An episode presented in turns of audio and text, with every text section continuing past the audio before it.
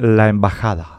Hay embajadas importantes y otras que no lo son tanto. Ocurre en todos los países. La embajada norteamericana en el Reino Unido es muy importante para los británicos. La embajada soviética en Washington gozó de un estatuto especial de privilegio hasta 1981. La embajada china debe ser así de importante en Pakistán y la India en Bangladesh. En Asunción, la embajada no es cualquier embajada, es la embajada de Estados Unidos. Y no es por accidente sino porque desde el armisticio del Chaco, el 12 de junio de 1935, Estados Unidos asumió un papel decisivo en nuestra vida política gracias al vaciamiento institucional realizado por el nazi Rafael Franco, héroe de la guerra del Chaco, pero no por eso menos nazi. Y continuado por otro nazi, José Félix Estigarribia, nuestra mayor gloria militar, pero también fundador del régimen autoritario paraguayo. Desde entonces, Nada importante se hace en nuestro país sin consulta y sin aquiescencia de la Embajada norteamericana. Desde la toma del poder por la Asociación Nacional Republicana Partido Colorado el 13 de enero de 1947 hasta el derrocamiento de Raúl Cubas en 1999. Desde la adopción de la catastrófica política antidrogas hasta el sometimiento en el cargo, hasta el sostenimiento en el cargo de la más corrupta fiscala general de la historia paraguaya.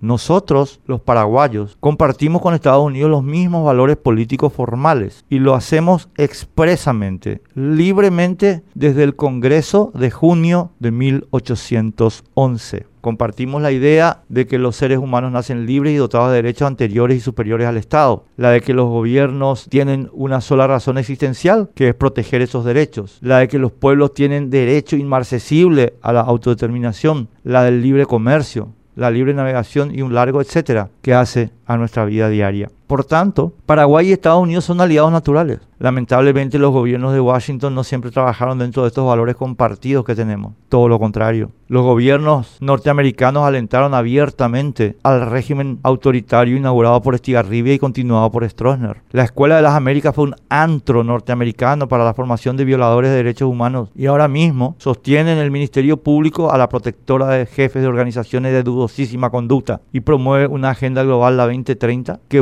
expresamente el reemplazo del gobierno del pueblo por el pueblo y para el pueblo de Abraham Lincoln por la gobernanza 4.0 inspirada en Benito Mussolini. Hay veces, pues, como se observa en la listita anterior, en que la influencia de la embajada norteamericana no ha sido buena. La única manera de evitar que estos vaivenes propios de Estados Unidos y de todos los países importantes afecten de manera negativa a nuestro modo de vida, basado en aquellos ideales que compartimos con Thomas Jefferson, es construir instituciones que no se vean afectadas por políticos y funcionarios corruptos que, para obtener la bendición norteamericana, someten nuestra soberanía ante la embajada.